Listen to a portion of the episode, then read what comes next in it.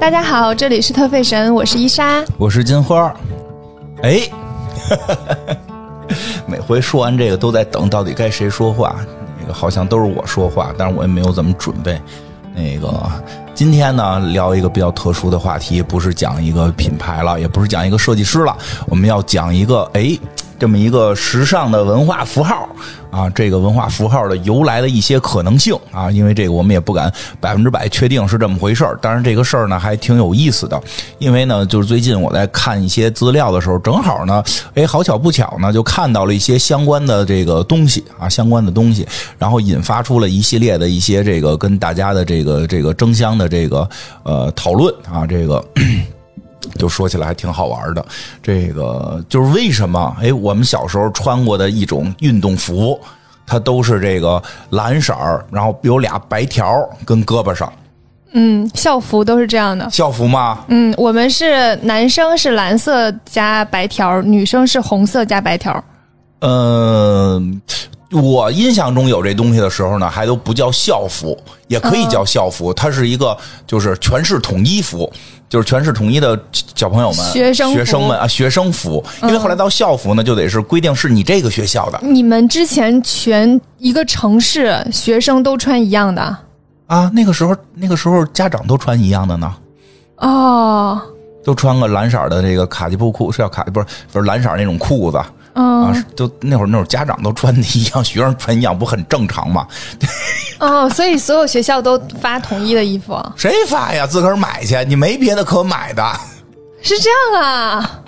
哦，那咱们俩的认知不一样。是吗？你说说你的。我是就是我们从从上学开始吧，从上小学开始，就是每年学校会有一批就是订校服，哦然后就有定来人给你量尺码，嗯，然后量完之后就会统一大家就是穿一样的校服，周一到周五都需要穿校服上学。哦，之后呢，就是一一段时间，可能再过两年，然后就再量一次，因为那个时候小孩子长得比较快嘛，嗯，就需要再量一次，然后再换一批新的校服。那你这校服上边印你们学校标吗？就会有一个字，就是我我我的小学叫做那个第第九小学，啊，但没有标，就是第九小学，然后别的小学也穿这样的，就可能写的印的不是不是，每个学校都不一样，哦不一样每个学校都不一样。哦然后你就在大街上看到不同的校服，能判断出是哪个学校的。哦，那就是后来了。然后到到我中学的时候，会变成每一个年级都不一样，嗯就是高一、高二、高三穿的校服都是不一样的。啊，还能判断出年级了。对对对，哦，但都有两道杠。都有。这个是都有，后来还有那种就是三角形和两道两道杠的结合体之类的，反正但是基础款都是就是纯色，男生是蓝色，女生是红色，然后上面有两个白色的那个条条，哦，嗯，反正我我们那会儿呢，这很小之的，我我八我冷战末期的人嘛，我冷战末期出生的人，我们那会儿还没有到有说有校服这么个概念。那这就是说，你体育课总得穿运动服啊，嗯，所以呢，就是家里能够买到的运动服，还是长那样。那还那对，那还得是家里可以，哦，对对，哎，你能穿上这个有俩白道道的衣服那，都有什么颜色呀？呃，一般是蓝色，有红的或绿有粉的。啊，有有有红粉色的，有女生穿一个红粉色的那个运动服来学校，那你就是不能清晰的判断是红还是粉，对不对？我印象中已经不太清晰了，主要哎，是、你想想，你有没有可能是色弱呀？我是记不清了，哦因为能买到那种色儿的校服的，那更是寥寥无几。但凡有一个小姑娘啊，那会儿我记得好像我们小学了啊，净说我们以前净讲我中学的那些事儿了。再说聊到小学，更久远。我小学，哎，我小学有一位同学啊、黄色的头发，碧绿的眼睛，然后这个住在住在一个那个我们学校旁边的一个城堡里 小洋楼里，小洋楼里，小洋楼，小洋楼，眼睛没那么绿了，就说他们家可能是有苏联血统，就是好像是有了，有可能了啊，反正就是说是这个这个，也可能是混血，也可能是先天缺心啊，这都说不好，但是。反正他们家确实是住在一个小洋楼里，那我们这就住大杂院里嘛。人家就穿的粉色的运动服，粉色的带俩白道，那他就是学校最闪亮的星嗯，白富美是吧？啊，白富美，那确实是啊。这个这个就是那会儿能穿粉色的，就是很厉害，很厉害。后来呢，就慢为什么呢？没地儿买去啊。嗯做不同颜色的颜料差别又不是很大不是，就我们那会儿你买东，我们那会儿买油饼还得用粮票呢，哦 买彩电买彩电得有得有彩电票。哦，这个我知道。对，就是我们、我我那个年代出生的，那那个年代我还过过一挺长时间一段呢。所以买衣服需要那个布票。我不知道。嗯因为那会儿我太小了，我我在我那会儿那个还得先满足嘴呢。我能印象中就是因为粮票跟姐姐们打起来了，因为有那多一两粮票，那糖那油饼能变糖的，然后谁、哦谁吃那糖的，那就你们买糖油饼也是用粮票去买的？对，那粮票的不是这油饼不是粮食吗我因？为我 我我的印象是粮票是用来换那个米面的，啊就是那个啊，我们原那会儿材料的。我们那会儿已经改革开放了，嗯所以就是说可以有小商小贩了，但是这个粮食还是得用粮票。那你做油饼，那你这里边有粮食就得用粮票。因为我的理解是这样，哦就是粮票呢是去买买面和米，然后你要是去回来自己蒸馒头。对，如哦但是如果你想要吃别人家蒸的馒头，就可以拿自己的米和面去跟他换。哦，没有，是拿粮票就可以了。我们没有那么傻，没有非要，我们没有非要把这东西换成我们米面跟人换。因为我们小时候吃豆腐就是拿黄豆跟人换，港片没少看，你不是，就是有一个那个哦卖豆腐的那个，哦然后我们就是拿那个那个黄豆去跟他换豆哦，腐。我明白，因为可能就是说在，在在这北京相对的那个市场交易，因为我我出生的时候已经就是改革开放的。那个头两年就是已经开始，这个北京可能会相对会更活跃一点嘛，市场交易这个，所以就是嗯可以用票了，还不是 用实物去换。但是确实地方可能是用实物去换，地方是用对实物那个我没赶上，那个我没赶上，我告诉你就是用用粮票就可还以了。是年纪不够大？还是不够大。对，说太远了，说这两道杠，说这两道杠，就是说那会儿这个就是真的就是特别流行，嗯，很多人都很喜欢。然后呢，以至于后来就像你说的，出现校服了，各个学校设计校服都有这两道杠。嗯，因为它都是从开始从运动服转校服嘛，当然了，也有我上初中那学校就比较比较特色，设计那衣服都不是就是有运动款，还有那个就是嗯，说西服不如西服，反正就奇怪的一个款型。我们有一年嗯。在初中的时候，有一年不知道就是学校的领导嗯。为什么会突突发奇想可，能去我们学校视察了。然后就给我们要做一套就是那种很像日本学生的那种校服。哦我们我们当时也有过，对，然后男生是那种哎不比较像台湾的，哦。嗯，不太像日本的，就是那种衬衫的哦短袖衬衫，然后下面是裤子，是夏装校服，哦。然后女生是那种短袖衬衫，下面是小小裙子，啊对对对我大概在膝盖左右我们。那会儿中华小立领，有过中华小立领那个穿着都跟陈真似的。就说，因为我们以前都是那种春秋校服，哦没有夏季校服，突然之间就让我们要做一套夏季校服。嗯，没办法，就还是得交钱去做。做了之后呢，就是发来没有人穿，为什么？就是大家不喜欢。还是喜欢穿两道杠？就是就是夏天，就是大家想穿自己的衣服，也不、哦也那时候夏天的时候也不穿那个春秋校服，因为那个春秋校服都是长袖的嘛。明白？然后我们就都穿自己的衣服，学校就要求说，那个周一升旗，大家必须必须穿那个校服来。后来有校服了，是要求得穿。然后所有人都是穿自己的衣服，把那个外面罩上，然后去升个旗，然后再脱下来。嘿，你要这么说呢，我那会儿那会儿什么出操什么什么上体育课，我都是把那运动裤套牛仔裤外头 然后因为女生的那个是裙子嘛，啊。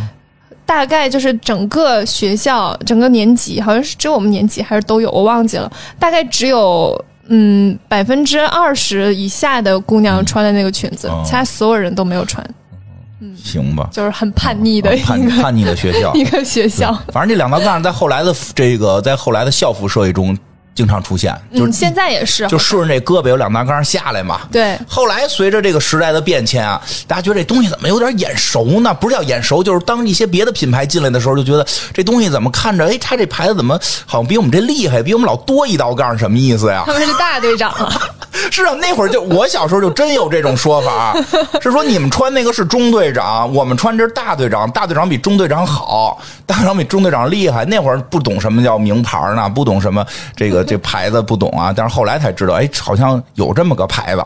有这么个牌子，就是以胳膊上有三道杠为主啊，这个叫阿迪达斯啊，说这到底有没有关系啊？到底有没有关系？所以今儿就聊聊这个。其实呢，可能或许没准儿多少有点关系啊，没法但是在在我们的印象中，好像都是那个两道杠的出现要早于对阿迪达斯。对，为什么啊？这就很有意思，很有意思。讲讲今天呢，也就不主要是讲这两道杠的由来，所以这不讲这阿迪达斯的这个这个出身了啊，因为这个好像也挺复杂的。但是得提一下这个这个跟这个多少有点关联是什么？就是阿迪达斯最早诞生的时候，它就它就有这个三道杠。这三道杠是它设计，就是它很多元素，什么三道杠，然后这个三叶草、Y 三，就是它现在几几几，这个 Y 三是它的单独的一个副线，算是叫什么？就是跟山本耀司合作的一个线对吧？三就代表的三档杠，Y 是代表山本耀司那个什么呀哇哇那个名字的开头。说的特别好。特别好吧？所以这个三其实在这个阿迪达斯里边，确实这个三道杠是它的一个核心元素，而且非常早就诞生了。呃，据说中间是取消过一阵儿，后来又给还原回来了，就是挂在胳膊上有三三个竖道，裤子上三个竖道，说就跟咱们那会儿特别火的这个蓝的这个这个运动服，然后裤子边上俩绿这个白白的竖道，胳膊上俩白竖道很像，从三变成二而已，怎么回事呢？对吧？这事儿呢，那天主要是什么呀？那天主要我跟朋友们聊天，聊到了这个一个一个人呐。就是就那天跟伊莎一说，伊莎可能这个就说哎，好像不是很熟悉，啊，很正常，因为伊莎对这些东西不不不太关注啊。叫卡斯特罗，我说是不是一个足球运动？对他问我是不是一个足球运动员，我说 听着也太像了我说你。果果然是冷战结束之后长大的孩子，就 卡斯特罗特别没文化呃。这倒不至于，可能很多人都不知道，卡斯特罗，古巴的前领导人啊，古巴前领导人是这个阿迪达斯狂魔，这个酷爱穿阿迪达斯，除了穿军装就是阿迪达斯，阿迪达斯但是。阿迪达斯又不是又不是古巴的，阿迪达斯不下身啊，对呀，所以后来我们就说了，你一个反美斗士，你穿这种西方的这种牌子，对吧？为什么？后来就有人给我留言就说了，说其实这事儿或许跟这个一九八零年莫斯科奥运会有关，说不如咱们一起去深入的研究。他那那朋友就带我一去九八零年研究奥运啊会是在莫斯科。莫斯科啊，就讲讲正好呢，最近这些这里边又关系到了一些国际大事，风云际会，这个很有意思，跟现在的一些事儿又好似有些关联我们。的节目越来越复杂了。对，就是，对 对对，因为那个那个这个，我我讲时时尚东西讲不了太好，今天一莎歇一天，我我就讲讲这个，挺好，其实我还挺感兴趣。挺感兴趣怎么来的吧？对，哎，这个就得从二战结束讲起。我跟你讲，这事儿真的这样。老有人说，哎，你们这节目怎么老跟讲历史似的？其实时尚很多东西它还是跟历史息息相关。非常有关系。而且我就跟你说一个更有意思，就前几年阿迪达斯专门出了他们一个这个复刻版跟这件事儿有关的复刻版衣服，结果他们在国际上还打了架了。嗯，就有人说你不该出，有人说你该出，然后俩国家为这事争吧起来了。就就就是，所以确实有些东西它跟这个事儿有关联。说二战结束，二战大家应该都知道嘛，这个德国鬼子，这个这个这个在欧洲这个捣乱啊，对吧？在欧洲占领了很多国家，然后后来这个美英法美也没有，嗯，法就算了吧，法一直在投降。我们这个法没怎么干活是吧我？们的如法节目就是，老师说咱们节目是儒法节目，那没办法，那没办法，很少有时尚节目是如法节目，那我们就是，确实，对吧？我们承认他衣服做的漂亮，他打仗真不行。法法国确实，嗯，巴黎是还是时尚之都的。对巴黎是晚一晚。巴黎是时尚之都，衣服做的漂亮，打仗真不行。所以主要是呃英美这个苏就是苏联啊三巨头嘛，这个这个这个罗罗罗斯福，然后这个斯大林同志和这个这个丘吉尔他们联手把这德国给灭了嘛，一个从东边推，一个从西边推。这个二战的具体细节就不讲那么多了。结论是什么呢？就是最后呢，苏联军队先攻入了德国的首都柏林。柏林就归了这个这个德国这边给占，就归了这个苏联给占领了。但那个英英法英这个英英法美这不同意啊，说的这个就是咱们虽然说要瓜分德国，因为德国不是二战的时候这个这个大坏蛋嘛，一战时候他就是以反派打败了，二战是一战的续集。他不是说隔特久没联系，二战就是一战续集，因为一战的那个打败了之后，合约签的不爽，所以德国又折腾，说咱这回不能让德国再折腾了，怎么办呢？咱给它分喽。那就给他分了，一分为二，说你现在哎，这个英美联军啊占领的就归英美了，这个苏联红军占领的就归苏联了。当然人说那不行啊，你这柏林正好在苏联手里，不能首都归你啊，盖个墙，首都对首都也可以劈了，中间盖个墙，就是著名的柏林墙，就是以柏林墙后来最后就是以柏林墙的倒塌，最后代表这个冷战开始结束什么的。我那天去喝酒，在那个酒吧的吧台上看到了一个小小摆件，然后拿起来看，上面写的就是大概是这个是柏林墙的一块砖，砖啊，现在有卖这个的，现在有卖这个的，对，因为柏林墙代表着冷战那个时代，真的在一座城市里盖出一一道墙来。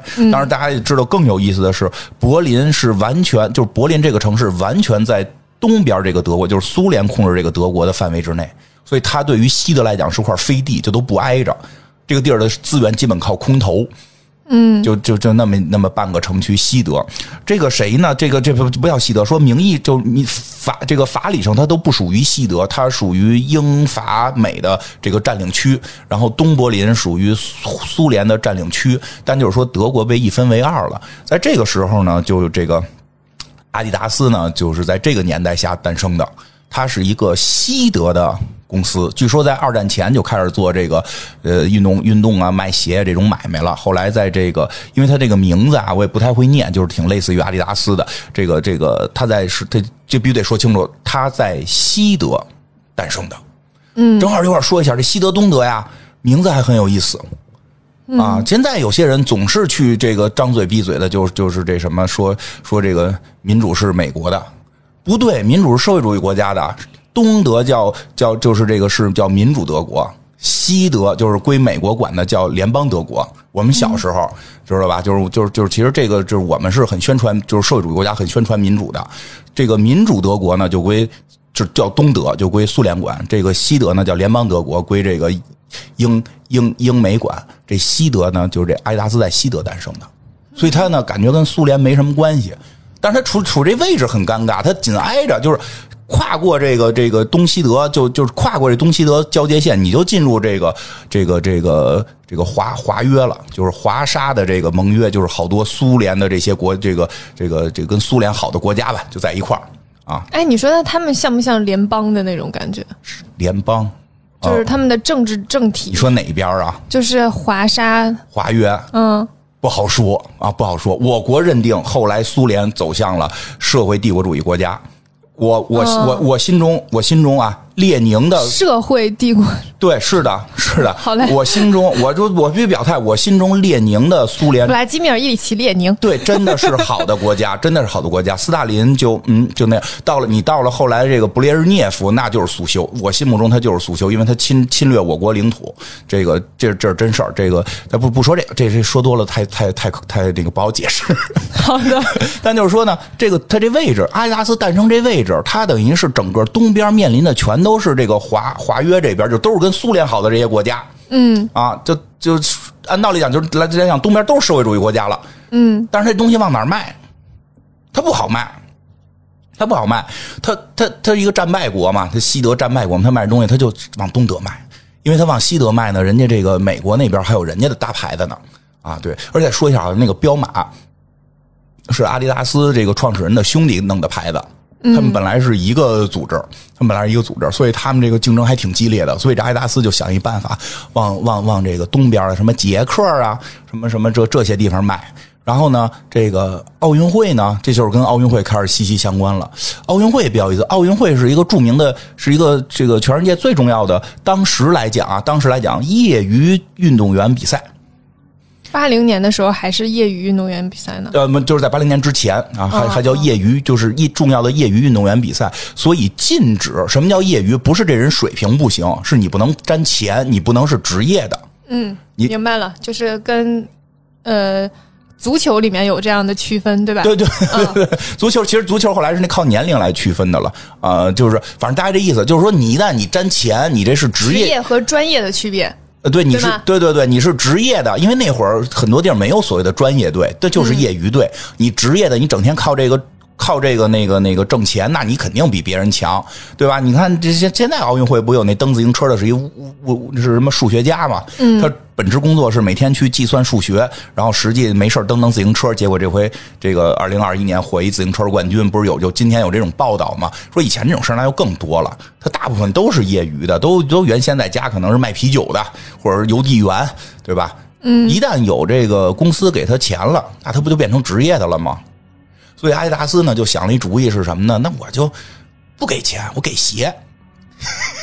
他鞋说开始做的不错，就开始给了很多这种，比如给了杰克呀什么的一些运动员鞋，人人就穿上这鞋走上了这个奥运的领奖台，无形中给他打了广告了。嗯，这个时候他就说，那就有有办法了，我就往这些国家卖呗，对吧？我离东德又近，然后这个好好这个好倒腾嘛，然后这个这个他就开始往这些国家卖，但是这些国家呢，就后来就是就觉得这事儿有问题，这有问题，这个这个不能让资本资本主义国家的这些这个商品腐化我们，然后呢就开始抵制。就开始抵制，所以呢，就是他并不顺利，所以他后来呢，还是在这个这个北约这些国家呢卖的更多。北约就是以美国、英国、法国这些国家，嗯，成立了一个什么北北大西洋什么什么的一个组织，就是他们是一伙的。那然后呢，哎，有意思点在哪呢？这个一九八零年，苏联准备弄这奥运会了，为什么呢？当时啊，冷战期间，苏联的实力比较强劲，尤其是重工业是很发达的，在航天航空上边可以说是这个压着美国一头啊。这个呃，甭管真压假压，那他也没登月呀。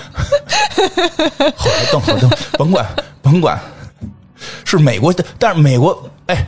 美美国就是假登月这个事儿不好聊，我跟你说，人家先先先先先把太空人放上太空的，美国才登月。再说美国登月是真登月吗？不是库布里克拍的吗？对，所以库布里克拍的吗，所以你没法说谁先登对，假的假的。但是我们放太空人上去，那确实是苏联先放的。但是但是那会儿确实就是说，苏联苏联重工业比较强啊，这个这个地盘比较这个支持他的人比较多，然后呢，这个压美国一头，然后他这个你看就困了你。哎，然后呢？但是呢？但是他就是说想表达一下，就是我呢还是希望全世界呢都支持我，别老搞对立。这个国际形势不能一直对立下去，希望更多的国家支持我。那他就想哎，表达一下，你看我们这种建设的多好呀！他就想办个奥运会，他想办个奥运会。然后经过了几次的投票选举呢，终于是成功了。他是这个怎么着？是是这个。联邦德国啊，这个这个西德先办的奥运会，他呢带领着很多东德呀，带领着其他的一些国家呢，这个社会主义国家参加了。就说你看我参加你们资本主义搞的这个运动会了，你能不能等我们想办的时候，你西德也来支持支持我？因为对于西德来讲，那它是一战败国，德国是一战败国嘛。我现在我战败国隔了几年，我能办一奥运会，这不是挺长脸的吗？对吧？人西德办的时候呢，也希望这个全世界来，那苏联还挺支持他的，就来了。那后来西德呢，就帮着这个这个这个苏联搞这个奥运会，结果呢就办成了，就是这个同意他办了。但是好巧不巧，出了个事儿。嗯，这个啊也是最近的一个热点，这都能追着啊，这能追着。这个七十年代末八十年代初吧，这个有这么个倒霉的地方，它叫阿富汗。号称帝国坟场啊，哪个帝国进去都崴泥，苏联在里头崴了泥了，苏联就开始。自己亲自出兵阿富汗，就跟阿富汗他建立的这个政傀儡政权什么的，就好像就他他建立的这个这个扶持的政权出了问题了啊，他就出兵阿富汗。这一下，这个美美国他们急了，美国他们急了，那美国就说什么？那我们不参加你奥运会了，我不参加你奥运会行不行啊？对吧？这个事儿现在有很多争议啊，很多认为美国太坏了啊，这个苏联的奥运会就开得很成功，这那。但是我必须得明确一点，我必须在这件事儿也要做一个表态，这个。这个奥运会不能说它是成功的，原因很简单，因为因为因为我们已经认清了苏修的这个这个这个问题了啊！这个中国这个领袖们决定，就是这个奥运会就先不参加了。那这一届就是美国也没去，美国也没去，中国也没去。这你说这这不是少了很多？当然，照现在来讲，就一半的金牌都没了吧？当然了，也不得不说，就是当时的中国，呃，是当时据说中国已经拿到了可以去奥运会的权利了。嗯，这个也是争取来的，已经拿到可以去奥运会权利了。但是当时还没有人知道中国在这个世界上这奥运会的实力是是一个什么情况呢？这个这个后边也会提到这，因为这跟后来的这个两道杠还真有关系。然后呢，这个苏联这个奥运会就办的呢有一点点略有尴尬。略有尴尬，但说呢，说起来呢，其实也有些地方呢，会让人觉得这个怎么说呢？比如说，他们做了一吉祥物，是一只狗熊那那届奥运会啊，对对对对，是只狗熊，是只熊吧，小熊吧，这个也很像苏联人设计的嘛，对吧是一？个大黑熊吗？嗯，棕熊，棕熊熊是一只棕熊。它在最后好像据说是在那个临那个闭幕式的时候还流下了眼泪，就是因为来的人太少了。来的国家太少了，还甚至像英国他们去了，他们没举国旗，举了个奥运会的那个那个旗子，就五环的旗子啊。然后呢，还有很多关于这种这个布列日涅夫同志讲话的笑话，我们就在这儿不说了，因为不知道真假了。这个总之呢，就是这个很多国家不参加。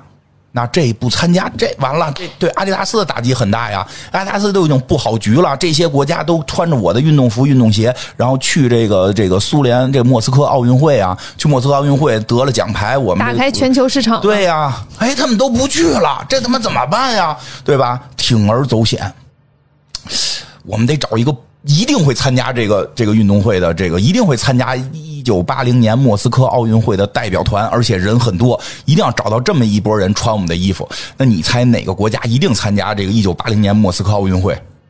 就是苏联。多新鲜呀！自己举办自己不去是吗？哎，所以呢，这个搭个场子给人家玩。所以呢，这个阿迪达斯，阿迪达斯就跟苏联就谈了。嗯，苏联当时遇到的情况，重工业很发达，轻工业真跟不上，做的鞋就是跑着跑着没有人家那个说的这个这个这个阿迪达斯跑得快吧，反正说就是差点意思。说包括他们当时轻工业部长都说，他们做的那些布料可能是怎么确实不不行，作为运动服，作为正式竞技项目的时候会不太好。就跟阿迪达斯做了一个合作。这个合作呢，里边有一个非常关键的问题，为什么呢？因为当时吧，说这个说呀，说苏联人吧，他这个也不是不看，也不是看不到外边什么样，人也看得到，因为这个这个可能都有亲戚什么的吧，就都知道，都挺喜欢阿迪达斯这牌子吧，但是呢，又都不能喜欢，因为说谁要是穿阿迪达斯呢，就说你今天穿阿迪，明天就卖国。就是在当时苏联是有这么个说法吧，大概这意思。所以这个苏联政府呢说的，那就是我们想跟你合作，当然你说这事儿我们怎么处理，怎么弄出一个就是你这形象在我们这国家不太好，因为你是西德，我们是这个这个跟我们那东跟我们跟我们这个这个保护的东德正好是对立啊。柏林墙的故事非常多了嘛，对吧？说那那怎么办呢？他说你能不能不上往上贴标？去掉 logo，去掉 logo。有一种说法是三道杠保留了，有一种说法三道杠没保留。所以我看到的很多当时的照片，我看到的一些啊，比如这个一九八零年苏联的奥运会的排球上边，还真没有那个，就是那个运动服上没有那个杠，没有那两道杠，是什么呢？是印了一排那个，就是那个那个苏联国旗的标志。嗯，就是代替了那两道，但是有这胳膊上那会儿有了胳膊这个竖着得跟着得有一个变色的这么一个区域。阿迪达斯本身是三道杠，它这有的就是给涂的全涂成白的，然后上边是他们国家的这个标志。嗯，这个有的呢，有的呢是这个改成两道杠，啊，就是不能是三道杠，让人不能一眼看出来是这个阿迪达斯。然后再有一个呢，就是要求呢，就是必须在我们国家生产，你别在你们国家生产运过来，对吧？你万一往里下毒呢？要在我们这个国家生产。所以阿迪达斯这个阿迪达斯呢，这些那天我刚才跟你吃饭不是也说嘛，就是一个目的，挣钱，对吧？呵，那你说怎么着都行，有没有 logo 无所谓，反正现在我们备好这么多料，本来是准备让各国运动员去你们那儿参加比赛的，结果人都不去，我们这料也得给用了，就真的就到了这个苏联的这个这个里，就是苏联国内去进行了这个加工生产。然后当时的计划是说什么呢？是说，哎，一旦到这个比赛结束了，一旦到比赛结束了呢，这些厂房就关掉，流水线就就就拆毁啊，我们不需要老造这种东西，我们就是举办奥运会用。结果呢，等奥运会结束呢，这些机器就没关，就开始不停的生产，而且改了个名字，好像叫莫斯科牌儿然后，然后他们后来还设计了大 M 标志。嗯，我怀疑这个大 M 标志和后来就是胸肌，就是咱们有那种 V 字的那个有可能有关，因为莫斯科的第一个字母是 M 设计大 M 标志，然后肩膀上就顺下来的就不是三道杠，有两道杠的，有那个一道杠的，反正就是就是就是从这儿来的。所以其实一九八零年的那个。奥运会让很多，那一八八零年奥运会莫斯科办的，这很多这种社会主义国家咱都都看了嘛，觉得哎，你看看苏联穿这个，咱们都没去，咱们还看，那就看到了，就是就是你比如说别的那些社会主义国家，你比如都看到了，说这东西确实挺漂亮，挺好看，也不知道是阿迪达斯的，不知道是阿迪达斯的，就知道是苏联的，而且确实是苏联产的，是莫斯科牌那咱们也穿起来呀。所以这个两道杠，这个这个或者说两道杠也好，或者说这这这这袖子上边有有这个白条条也好，就成为了这些地方的一，就是这我们就开始流行了，我们就开始流行了。然后呢，这个话说呢，到了这个这个一九八四年，又该奥开奥运会了。然后这个咱们国家这回就去了嘛，就去了。这个这个还得金牌了。八四年是在哪里啊？洛杉矶吧。啊，应该我查一下吧。一九八四年洛杉矶奥运会啊，一九后来过了几年，一九八四年洛杉矶奥运会，一九八八年是的，汉城吧？是吗？应应该是汉城吧？哦哦，对，请回答一九八八汉汉城吧？我毕竟我是那个年代，好厉害哟！这不是我背不背，我是那个年代。接下来呢？九二年呢？我就记得九十年代初的亚运会是北京，有一熊猫盼盼，我还参加过橡皮泥比赛呢。九二年是哪？奥运会？哎，真一下给忘了，这下忘了。行了，别考我了。然后呢？然后，然后是悉尼，然后九六是悉尼吗？不是九九六亚特兰大吧？嗯。然后是悉尼吧？零零零零悉尼，悉尼，悉尼后边是是是希腊吧？希腊完了是中国啊。零零年的时候，不是本来好像以为零零年我们能能那个那个那个赢嘛，然后我们跟悉尼比嘛，然后人家是 Welcome 北京啊，我们都欢呼，我们以为说我们中奖了，以为说是我们呢，结果人说是欢迎我们，你不知道这事儿吗？我不知道呀。就是我们当天晚上啊，我们都特激动，都在那个，哎，就说这奥运会都在那盯着看，就电视直播，电视直播那个到底是不是这个北京能办奥运会？萨马兰奇同志在上边就上来第一句话：“Welcome 北京。”听见北京，大家那精神都绷住了，你知道吗？都绷住了，就也没在乎他说的是啥。对我们以为我们我们以为什么？就跟那个那个那个那个颁奖拿出来指来就是北京，就咔就就就就就赢了呢那种。结果人说 “Welcome 北京，悉尼什么的”，就说所有的感谢你们所有来的这。这些比赛的结果，我们一听见北京，我们就激动了，演播室都激动了，演播室哗哗的那个鼓掌，大家敲锣打鼓啊喊，然后我们家里边都庆祝了，我爸爸，我爸爸都流下了激动的眼泪，是吧？跟我跟跟我姑说，就我们都住一块跟我姑说，咱们这辈子赶上了。学好英文是多么的重要。当时不是英不英文，就是那个精神劲儿已经崩到了那个。嗯，崩到那那一块了就听到北京就激动的不行了。但是后来就电视直播，直播人家那边嘛，好多那个悉尼的人民在广场上欢歌笑舞。然后后来说，哎，他们干嘛呢？是不是替咱们高兴呢？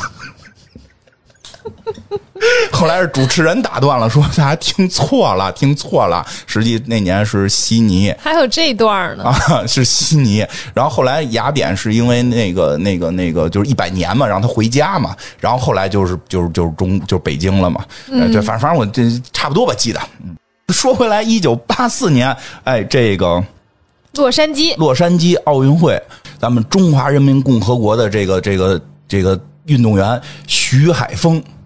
获得了男子射击那个对吧？男子手枪啊，男子手枪六十发慢射冠军，成为本届奥运会首金得主。穿上了这个中国制作的这个运动服，叫梅花牌，就是。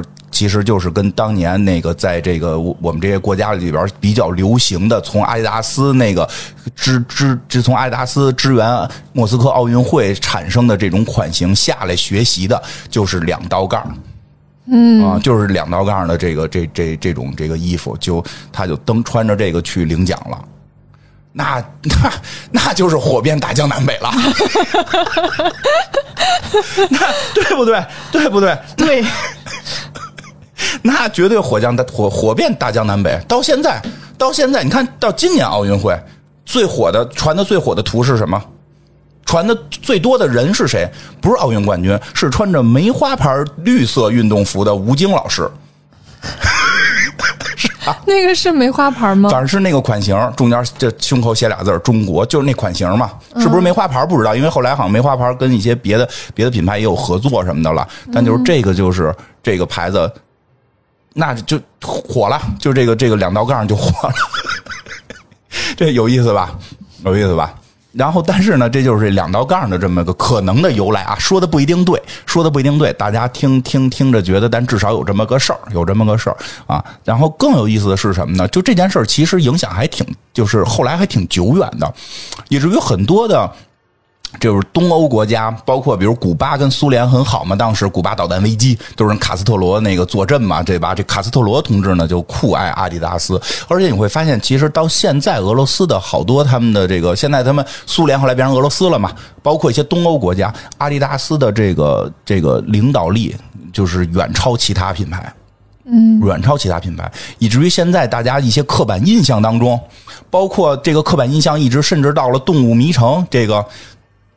什么？这叫是叫动物迷城吗？疯狂动物动物城，疯狂动物城里边那个那个老鼠，那那耗耗子，耗子大哥，大先生，大先生的小弟们，那堆北极熊，北极熊穿的什么？运动服，阿迪达斯，蓝色阿迪达斯三道杠。我不记得是不是阿迪达斯，但是确实是运动服，是吧？就是就是因为那个已经成为了这个俄罗斯黑帮的一种符号了。但是那个是意大利黑帮。就是他是就是他是利用那个就是俄他都北极熊了，他他是意大利，但是大先生是意大利人雇佣了一堆俄罗斯打手，那可以。这个俄罗斯现在的一个流行文化符号就是这种蓝色三道杠的这个这个阿迪达斯的衣服，嗯，他们酷爱这个衣服，都他们都流行穿着这个蹲在街边嗑瓜子儿。我没跟你开玩笑，前两年我们还专门刻板印象真的是不是这这这这人家我还嗑瓜子呢，但这之所以能成为刻板印象，就说明多嘛，嗯，这并不是每一个人都那样，人家可能也有三手托腮或者抱个猫的，都都可能有，对吧？三指托腮抱个猫，对吧？都有可能，但是这一类呢也也挺多，就是到现在阿迪达斯说在这些在尤其是在俄罗斯的这个在这个体育类的这个领导力一直是第一。因为什么呢？因为就是他们这个莫斯科品牌，在后来苏联解体之后呢，这个阿迪达斯就重新进入了这个进入苏联了。那他进入的时候，可就比其他品牌有的是这个这个影响力了。因为原先那些厂子都是他的基础，对，原先那些厂子就是他的。那他这些厂子进货呀、技术啊，其实跟高层就是一直是有联系的。他并不是完全没联系，只是不用他这个牌而已。但是那怎么做呀？机器怎么使啊？什么的，或者维修啊，其实都是一直有联系的。所以它本身的它的政府关系就特别硬。再加上这个苏联人民已经认准了，运动服你肩膀上要是没有俩道仨道的，你那不叫运动服，对吧？你有一勾，那是数学做对了，就。你必须得有这杠杠，你必须得有大队长这杠杠，所以这个这个后来阿迪达斯在在这个俄罗斯这个地面的这个影响力就特别大啊，就也包括到了后来影响到我们觉得啊，就是可能卡斯特罗是受这个影响，就是你穿这个啊，你穿这个就是就是是是跟这个苏联这个可能有点关系的意思，还挺有意思的。但是咱们穿是因为后来这个受这个影响，八四年咱夺冠了，说包括好像女排。咱们那几年女排特别红的时候，特别厉害的时候，穿的也也是这种运动服。就是咱们国家这这个这个叫好像叫梅，叫就是叫梅花牌啊。这梅花牌现在，哎呦，现在反正我前一段好像看他们说是跟一些品牌有过合作，有过合作。国潮了啊，对，国潮了。现在 现在呢，但是这阿迪达斯说前两天也挺逗的，前两天出了一个出了一个复刻版的这个苏联时期的这个，就是这个苏联时期阿迪达斯的这个这个运动服。嗯，然后上边呢肯定得印着这个苏联标啊，就不是光苏联标了，还有苏联的国家名英文的啊，不是肯定不是俩中文苏联啊，那不是，就是是那个英文缩写的苏联，中国定制的是吧？就就我觉得咱中国人就穿写中国的啊，写苏联的也别穿，就这个他们就是他们俄罗斯人说是不是该穿？俄罗斯人觉得穿穿不穿无所谓嘛，但是好像有的国家就不乐意了。比如好像是，如果没记错的话，反正就是前苏联的国家，前苏联现在是自己独立。对他，他有的国家就不乐意了，说你怎么把那个那个欺负我们这个给又给印上了，对对吧？那后来俄罗斯说了，说哪儿欺负你了？说当年你们国家运动员那个得得冠军不穿的都是这个吗？怎么你们就不能正视历史呢？反正还打了一座嘴仗啊！这个到底谁对谁错呢？我们也不懂，我们也不是这个俄罗斯人，也不是那个那这这些小国人，说不明白。但就是说这事儿，其实这个后来的影响还存在。嗯嗯，有好玩吧？挺好玩。这个应该说这个应该比较安全吧？没没有说 不安全的地儿吧？啊，对吧？主要我也判断不出来安不安全，其实。呃，然后那天聊到这儿，说什么呢？说其实有些东西挺有意思的，有成为文化符号，其实都多少跟时尚有关，但可能一些时尚品牌不会用，但是很多潮牌会用，比如说卡斯特罗的好兄弟。切格瓦拉，切格瓦拉啊，切格瓦拉号称是这个仅次于耶稣的这个肖像的这个这个这个这个常见影响力啊，肖像影响力仅次于耶稣，那还是因为耶稣是个宗教。就是切格瓦拉是谁呢？就是戴一贝雷帽，有点这个卷花头发，帽子上面有个红星，哪有个红星？哎，雕雪茄吗？没有，没雕雪茄是吧？啊，这个这个人实际上也是一个古巴的这个，感觉上就是马上要上上战场打仗的。对对对对对，这个人也很神奇，就是多着不讲嘛，多少提两句，因为他跟卡斯特罗有关系嘛。因为现在讲到阿迪达斯，肯定要提到这个卡斯特罗嘛，这古巴的一个领导人。反正这个相当于我我理解啊，就是卡斯特罗呢是这个古巴的第一人，这切格瓦拉就是古巴的这个这个第二人了。嗯啊，然后这个当时也控制着古巴的，就是就是开始是跟着卡特罗这个闹革命嘛。为什么第二人比第一人有名啊？他确实有点歪的斜的，就是这这这不能叫歪的斜的，他确实有点就是不走寻常路的。一般人理解，那他在古巴成为二号领导人了，革命成功了，不就得好好建设这个国家吗？对吧？嗯，他确实也建设了，建设的好不好啊？我觉得有机有兴趣大家去查查。反正我现在一小时候，我经常写作文的结尾都写上那个，就是这个高举切格瓦拉旗帜，使这个让全世界人民早日解放。你们写什么作文需要写这句话？反正我觉得我写点什么作文，唠着这句话，我觉得老师能多给点分嘛？不是表，因为不是写作文到最后，因为一件小事儿，就是得拔个高嘛。经常写上价值，对对，经常说胸前的红领巾更鲜艳了，老写这。老师说你们不能老写这一句啊，你们写点名人名言什么的。我也不知道名人名言都有谁，我就那会儿听摇滚乐，我就知道我这切格瓦拉了。我也不知道他到底干过啥，我就就就都给写上，就高举切格瓦拉旗帜，然后这个这早日解放世界，就全人类，这是这个人民什么的，全世界人民啊，全世界人民大团结万岁，都都写上这个，反正分也没太高。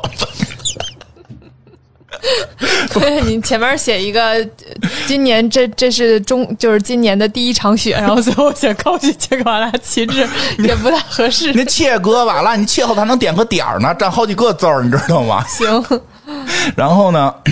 这个他就是跟这个这个到了二号人物，他到底后来干过什么？大家可以去查查。所以现在呢，就就不太好说。但我只能说，他来访华的时候呢，周总理呢，他想跟他想他想向周总理这个传授这个他们的这个革命经验，但是周总理这个婉言拒绝了，因为他们那经验不如咱们的好。这个。反正主动来传授啊 啊，他主动来传授啊，主动就是也不是，就是因为他没有听过上赶的不是买卖吗？他不是也是那什么了吗？就是一般都是主动过来请教经验，哪有人来主动传授？他那性格可真不请教，就是来就本来就是友好访问嘛。友好访问过程中，他就说：“哎，我们建设的很好，我给你传授传授经验呀。”啊，然后啊，对吧？然后周总理就说：“不用了，我们中国人要走中国自己的道路嘛，就大概这意思吧。”你看我周总理说的这话不是原话，大概是这意思。但是后来说他的他的那条道路确实不太适合中国，说因为他在本国搞的后来也不是特别的顺利，而且主要他性格比较有意思的说，他主要是喜欢闹革命，所以后来为什么好多玩摇滚的特别喜欢他呢？他善于推翻什么，但是不善于维持什么，对不对？你说的都太直接，我差不多吧。确实，这个人不太善于建立，不太善于建立，就是建设国家方面他不是特擅长，他比较擅长的是这个这个就是帮助这个这个受苦的人民推翻压在他们身上的大山，这是他所擅长的。嗯，但是我觉得这人也算就是当二把手经历过一段吧，后来就是还是离开了古巴。嗯。这个是真的，这个确实是让很多这个摇滚乐朋友们非常佩服的。你已经大权在握的时候，居然可以放弃，然后离开，去另一个地方帮真的帮助当地人民搞革命去了。感觉特别摇滚。是吧？所以，所以很多人觉得他他很厉害在这儿，但他确实说建设的时候建设的有点儿不不就是你说每个人都有擅长的事情啊？对对对他就擅长革命的话，就是在这儿革命，然后再去另一个地儿革命，对对对对对吧？哪里需要他，他就去哪里。对对，但是他主要是建设的时候手段呢，确实有点不太好，这个建设的有点残忍了啊。这个，但是他革命的时候确实还挺好，所以他后来就选择还是去革命了。他又去了其他的南美国家继续革命，好，因为他不是古巴人吧？好像他要回到自己的家乡继续革命。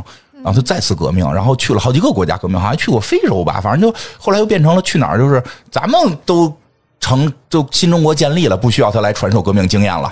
但是他别的这不是很多地儿还需要他去传授革命经验的吗？他又去别的地儿传授革命经验了。但是后来被这个美帝啊，被美帝给给给擒获了。美帝擒获了，他还到现在网上能找到他的那个遗体照片，就是 FBI、CIA 什么的给他抓起来，给他给他打死了。为啥呀？他去他，你说他推推翻谁哪个大山呀？他去南美，当然推翻的是美帝了。哦，美帝南美号称美帝后花园啊，就是美美美美帝国主义在南美。你没看自杀小队吗？他们他妈抓一外星大海星，还他妈跑到那个人家人家这个这个南美国家给拿人民做做实验，这不需要切格瓦拉同志去领导给他们推翻吗？哦，那不就是那个就是哈利奎恩打死那个 不是，角色吗？嗯，不好说，不好说，不好说，你这不好比喻，不好比喻，毕毕毕毕毕竟是格瓦拉嘛，就切格瓦拉其实在中国有很多影响嘛。嗯，那个不是光摇滚圈儿，其实那个就是那会儿好多那个就是年轻的人们，尤其大院的孩子们，都还比较喜欢说这个。当然后来也有抽，就是因为第一个字儿是切嘛，嗯，所以后来好多小偷都自诩自己号称是切格瓦拉。嗯，那盗窃的窃是吧？对，就是中文那会儿就就玩谐音梗嘛。行，我好像就是大学的时候开始接触嗯那个国内的摇滚乐的时候，就会频繁的出现这个形象。对，然后就去查了一下他是谁，嗯。大概也就是觉得啊，他是一个有革命精神的人，嗯然后就比较符合摇滚精神啊这种。就是他的手段到底好坏不说，但他确实他的革命精神确实古今第一人，所以其实也挺有意思。好多这种文化符号呢，就都是其实原型大家就是跟那个时代有关，嗯对吧？跟那个时代有关。因为前一段我们还讲了那个，也说到摇滚乐了，都是反正这期也差不多了，闲聊两句。摇滚乐我特喜最喜欢的那个乐队儿，最喜欢的摇滚乐队儿，那个叫那个 Rage Rage Against the Machine，怎么了？Rage Against the Machine 是这么说念吧？这是哪个乐队？愤怒的机器，就每回我去 KTV 唱的那个啊机哦，我知道了。啊。哦哦，是一个还挺重金属的那个，对一个重吧？就是算是重金属说唱的一个类型之一，嗯但是跟那些重金属说唱又不太一样。瑞瑞智就是那个愤怒机器，其实它以光这名字你听像不像影响了很多中国乐队？嗯，扭曲的机器。一个一个情绪接一个一个情绪的一个名词，嗯，对吧？痛苦的什么，扭曲的什么，对吧？愤怒的什么，愤怒的机器。这个乐队，这个乐队其实也是最早喜欢看的，就是听他那首最喜欢，就我每回唱那首歌，那个《Killing in the Name》。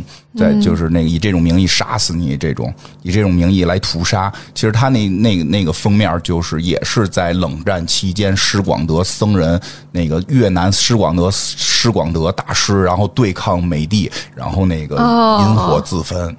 它的那个封面就是那个，对，就是一个开始不知道是什么，一团火，觉得特摇滚。后来知道了这个故事，就是每次提到也都是这个这个，确实确实是挺感动的。这个为了反对美帝，然后这个得道高僧啊，你为什么会喜欢那么燥的音乐呢？是因为因为耳朵不好吗？不是因为反美帝啊？嗯，呃，年轻的那会儿嘛，就这种心情，又是革命，是革命嘛。年轻时候，因为小时候写作文都是写着高举切格瓦拉旗帜嘛，就就就是觉得这个就就就得这样嘛，得得推翻身上的大山什么的。那小时候是是是是这么想嘛。摇滚还要再再分类啊？因为我不是喜欢你们就都摇滚不就得了吗？不是真喜欢摇滚乐，我不是说特别懂、特别喜欢，我只是由于这件事儿，就是就是就是这个情绪被被感动嘛。年轻嘛，年轻的时候学的那些东西，现在平和多了，现在平和多了，对吧？这个也知道了，哥这个切格瓦拉同志的这个经验被周总理拒绝了，这个也不能以这个这个直接效仿，这都不对啊，这都不好。经验这件事情，各国有各国的特殊性，啊、是的年，但就是说年轻的时候，确实是是还不是那哪儿懂得了这么深刻的话题呀、对吧懂？你就是钟总理了，对吧？我怎么可能在层十次不够。我怎么可能在十几岁的时候懂到这么深刻的道理呢？但是那会儿就被这种情绪所感染嘛，所感染，这种情绪感染，哎，这个这个差不多了吧？时间，别在这凑时凑时长，但是说这事可以聊一聊。聊聊聊聊聊，就是因为这个吧，嗯。所以就是，所以那会儿其实更多想的是这种我们要具有的反抗精神。所以说，你像那个自由的那个什么呢？其实就没想太多，不是说自由不好，是脑子里没过，嗯，脑子里没过啊。这个想的还是这个，就是英雄主义嘛，就就就就就就这这算英雄主义吗？有一点对英雄的崇拜，我觉得，有一点吧我觉，得有一点对英雄的崇拜。嗯，对，其实很不是很理解这个事情。呃，其实有很多这种这种故事、这种文化符号都特别的感人。我还能再讲一个你先说说是啥，我再判断讲不讲啊，就鲍勃·马利的故事。啊？可以，那再给一个吧，嗯，这我就不再以后骗一集了，这你告诉我怎么骗一集啊？我也能讲一集这个，真的 我也能讲一集，我也能讲一集因为我以前写小说的时候是把宝·马利作为我的这个其中一个角色原型呢，啊，这个、这个这个讲讲鲍这这多少题，因为既然对，既然讲到切格瓦拉了，既然讲到切格瓦拉，就是仅次于切格瓦拉另一个形象，经常在酒吧人物的符啊、号，人物符号就是一个龇牙咧嘴，这个头发屎辫儿然后那个笑着，人一般还吞云吐雾。这个这个这个人呢，就是这个颜皮肤颜色较黑，但并不是黑人，他加是像棕色人种，对对，棕色人种，他是雷鬼乐的这个大师鲍勃·马利啊，著名的歌曲《Get Up Stand Up》，挺好的，对吧？英语行吧？都能听懂。就会这一句，就站起来，就是哎，是不是都是这劲儿的？是的，那个时候年轻嘛，就站起来，get up，stand up，就站起来，你要。然后他的故事其实也挺神奇的，就是因为他这个文化符号也是现在在很多酒吧呀、音像店呀会出现。他真的是靠音乐让他的国家，就是把他的国家这个这个这个怎么讲，呃，平息了一场战争。嗯，呃，因为他的音乐特别火嘛，就是开始就是就是就是，哎，我其实好像有点喜欢南美这边，因为那个愤怒机器其实也是偏南美的，它也是偏南美的那种、那种风格，英语都都不太利索，都都都都给都是那种什么什么。呃，come on，都都这么发音，都都不太不太标准的英文。这个谁，这个宝·马丽也是这个，他是在这个哥伦这个这个牙买加火了，就是成名之后呢，就在美国的销量很好，然后在这个全世界后来打开了这个销量，让全世界都知道了雷鬼乐，因为雷鬼乐实际上是他们的一种民俗音乐，相当于嗯，对，相当于他们的本地民俗音乐。然后呢，它在世界上火了，但它的国家毕竟是在这个这个南美嘛。南美确实是由于以前是所谓的香蕉共和国，就是在这个美国的是美国后花园嘛，它它受到了很多这种。这种美国的这个这个这个不良影响，然后呢，国内呢势力呢这个这个非常复复杂，所以他后来有一次国内就是要内战了，要内战了。我觉得他最伟大的是他回去办了一场演唱会，就不战了。把双方的这个领导人，就两边要打架，领导人都叫到了演唱会现场，因为他已经成为了牙买加的世界名片了。嗯，所以他说的，我今天要办一场演唱会，那就牙买加就就万人就就是万就是不能叫万人空巷了，就万人空家了，所有人都得来现场看。嗯，然后在现场把这两个领导人的手拉在一起，哇，好厉害哦！呃，肯定不不能说只是因为这一个事件，但这确实是一个重要事件，让他们国家晚于这个，就让他们国家免于了一场内战。啊，这个非常的厉害。他在他们国家地位好高哦。后来呢，得了这个脚趾癌，脚趾头得了癌症，然后呢，医生说切除就有机会活，他说不行，因为我热爱足球，嗯，因为切掉一个脚趾头我就不能踢球了，嗯，然后他就没有去做手术，真摇滚，他就没有去做手术，为了追求自己的这个喜好，还不是自己的那个最大的音乐那个，是要那是那手指或者是喉癌之类的，我们还能比较理解一 点。说是脚趾，我记得说是当时我查的资料了。后来他去世之后呢，那肯定就是时间就不长了嘛。去世之后是以国葬的身份，好像在牙买加这个这个这个给他举行的葬礼，就是他真的是让我觉得挺厉害的，是用他的艺术，用他的音乐，就是来挽救他的国家，陷于这种这种战乱。嗯，这个挺厉害的。挺厉害的。所以这个符，其实他的符号也在很多地儿会出现，但是所以他他的符号经常和反战的符号一起出现。对他的符号跟反战和平一起出现。对格瓦拉的符号一般不会跟反战一起出现，是的他是那种要要靠拳头、要靠力量去推翻。对，所以其实这些符号它的使用都是有，其实都是有其背后的这个这个，大家别别用错了，别 用错，别用错了，别用错了就行，对吧？正面一切格瓦拉，背面一反战，是吧？对吧？会咱说回来嘛，就是说这个，就是这个，呃比如说你穿阿迪达斯，你也可以说是因为你喜欢卡斯特罗。这哪儿跟哪儿啊？就卡斯特罗就是就是就是这个格哈拉大哥嘛，就就是整天穿穿这个这个阿迪达斯嘛，巨爱穿，挺好挺好的。嗯，你可以穿运动服，说自己喜欢吴京。穿梅花牌，穿梅花牌，喜欢吴京、啊，那个那个对，嗯，差不多吧，我觉得聊聊这些挺好的。挺好玩的。嗯，因为因为其实有的时候，嗯，你从小到大好像都在接触这个这个形式，啊就这个服装。对，然后，但你其实也不知道为什么，也不知道他们是谁。对，也其实真的不知道为什么，就是所有的校服都都设计成这个样子。对，其实挺好玩的，我觉得。所以以后有机会吧，看看还有没有这种呃这种偏门的这种小小小故事啊，这种小玩意儿啊，我给大家再讲讲。可以，啊行吧？非常好，哎，谢谢大家呗。就结束了啊。那你可以再聊两句，你想说啥？聊两句的，来聊聊聊，你想说什么？我给你回答。感觉特特干货。啊，太干了是吗？对呀、你得聊两啊，句啊。聊两句啊。嗯，聊什么呀？你想听点啥？我再给你讲点。哎。哎，我以前写那小说就这些人物，为什么我知道这些事儿呢？我这说实话，我这个没太查。我之前还能知道这个格瓦拉同志后来是去去哪儿革命，在哪儿被抓，然后怎怎么着一些细节。因为我以前写小说的时候，我就就以他们为原型，以他们为的一些不叫原型，就是一些历史背景，以这个去写的。哇，你写小说还要参考历史背景啊，我每一个人物都有历史背景跟来源。真不错。然后我那个故事不就我小时候写的小说都谈恋爱呢，我小我写那小说不是那什么，不是记忆被移植嘛？就是苏联跟中跟那个当时写的小说啊，就是中国有一个公司跟苏联有跟不是叫苏联跟现在俄罗斯这个合作一个项目，可以记忆移植嘛。然后后来就发现了，就是他那个克隆体是是是是那个克隆的鲍勃玛丽嘛。然后那个就是然后那个就是为什么？然后我还查出来了，我还研究出了普普这能说普京的爷爷是好像是。普京爷爷应该是是斯大林同志的厨子，嗯，嗯，然后后来我那故事里边，反正就反正涉及了一些这个话题。后来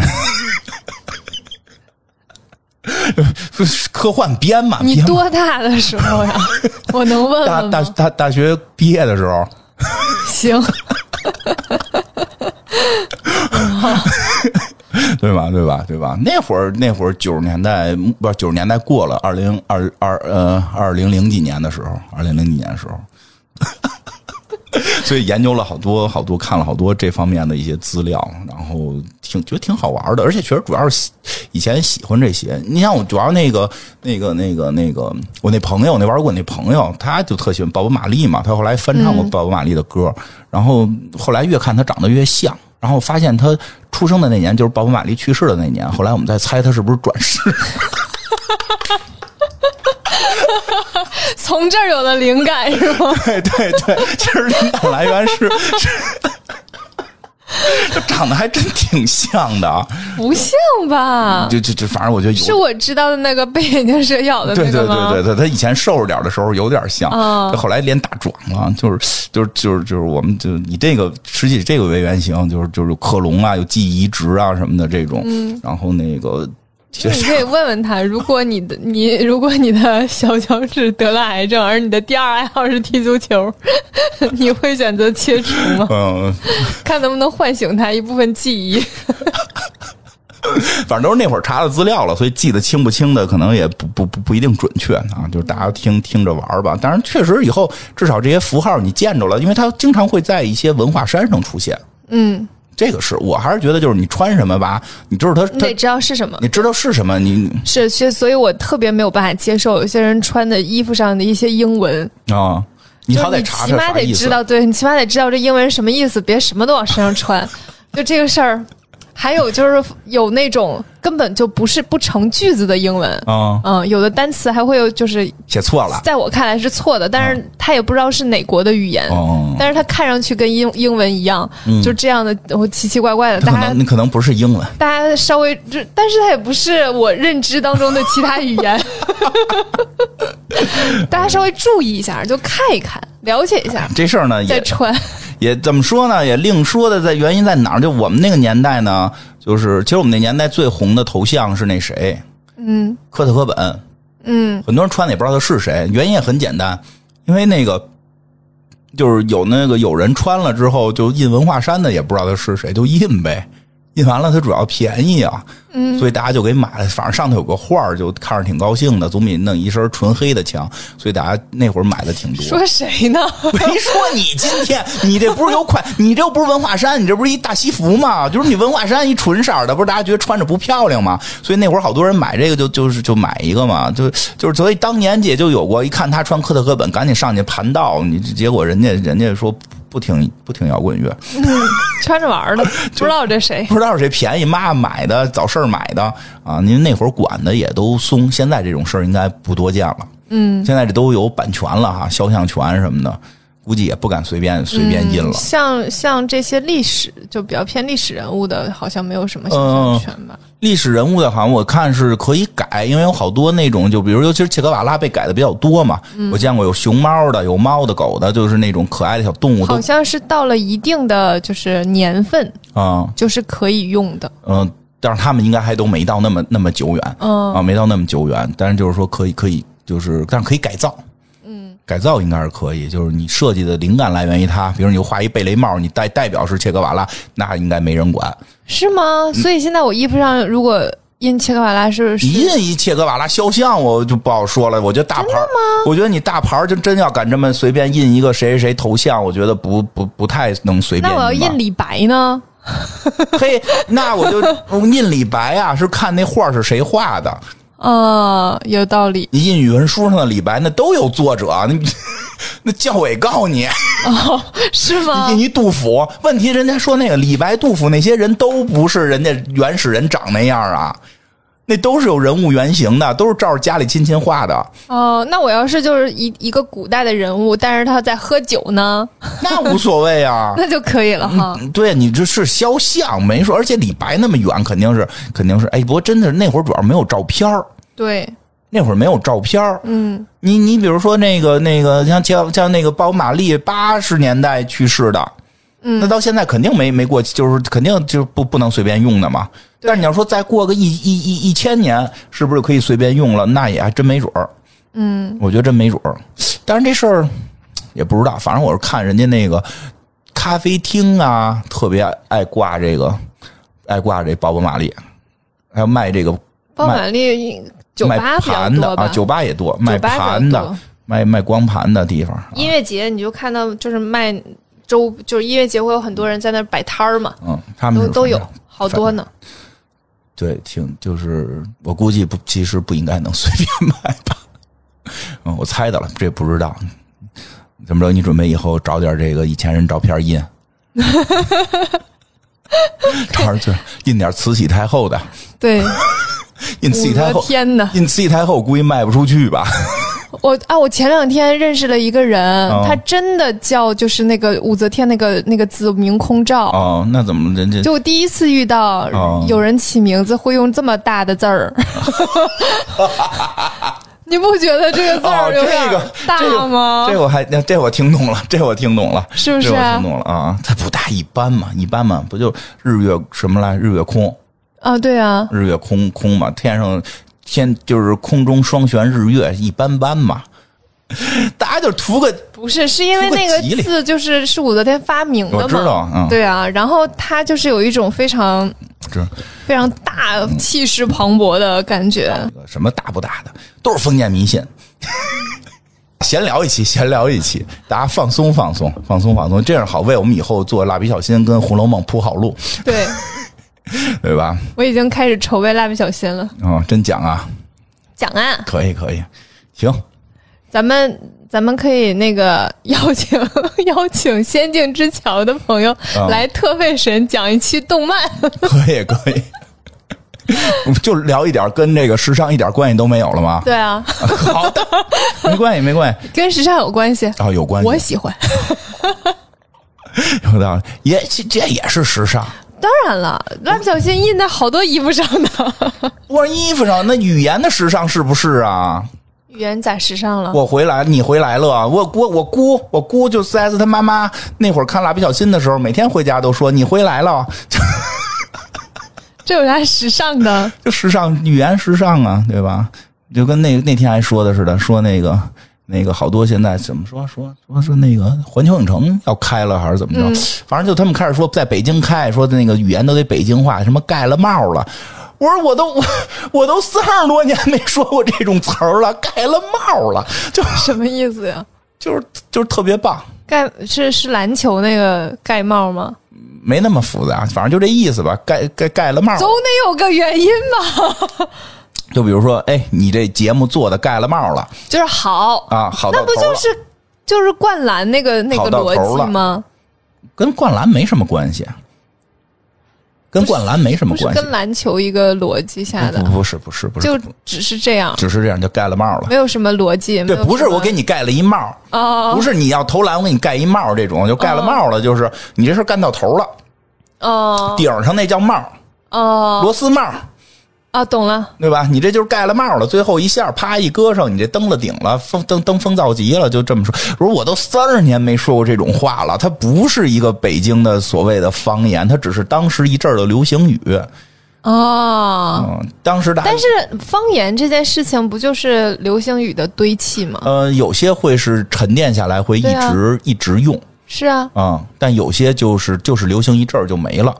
那你就说那会儿那会儿咱们还有好多流行语，咱们无坚不摧，呃，不是不是叫什么什么？但是你们现在你们现在对于东北话的认知基本上都是流行语。我知道，因为嗯后来有人说过，说宋丹丹老师表演的那些小品，其实东北人根本不那么说话，都是他对都是他老了，说我老了可能才这么说话呢。不是，就像就像嗯、呃赵本山的那个小品里面嗯出现的很多词，现在都会被定义为是东北话。实其实他只是就是作品当中的流行语，在他说之前，东北人是不这么说的。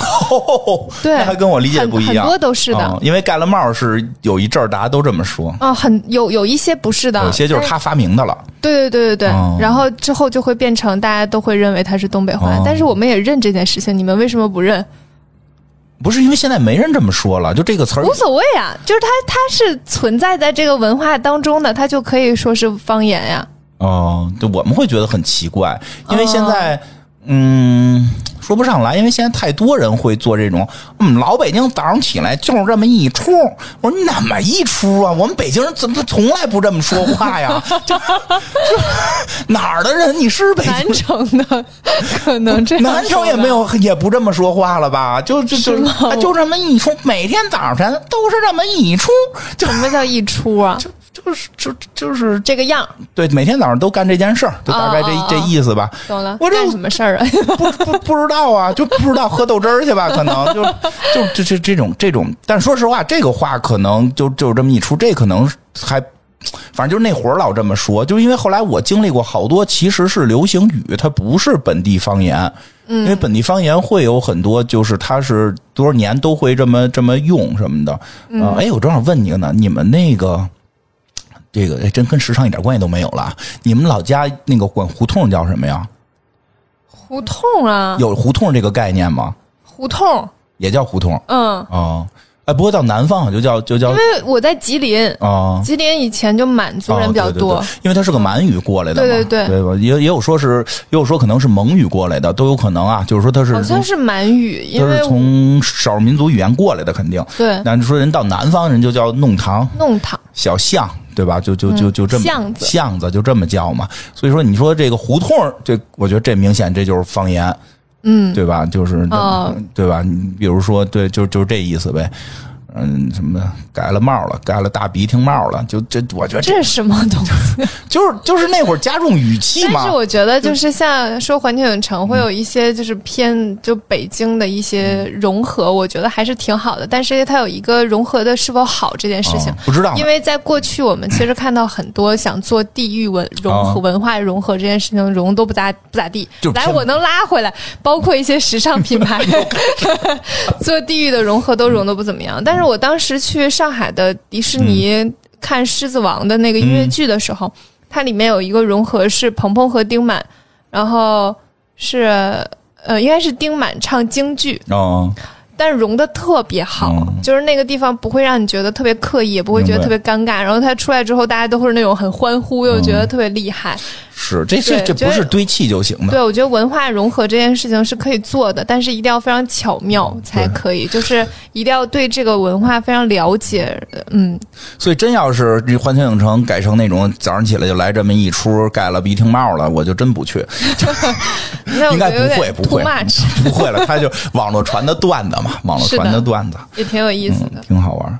行吧，这个聊了这些吧，这个聊后来聊的有点远，但又给聊回来了。这个大家也放松一期，对吧？这期不用做笔记，那个 哪期大家做笔记了？啊，那些时尚的不得做笔记还考试吗？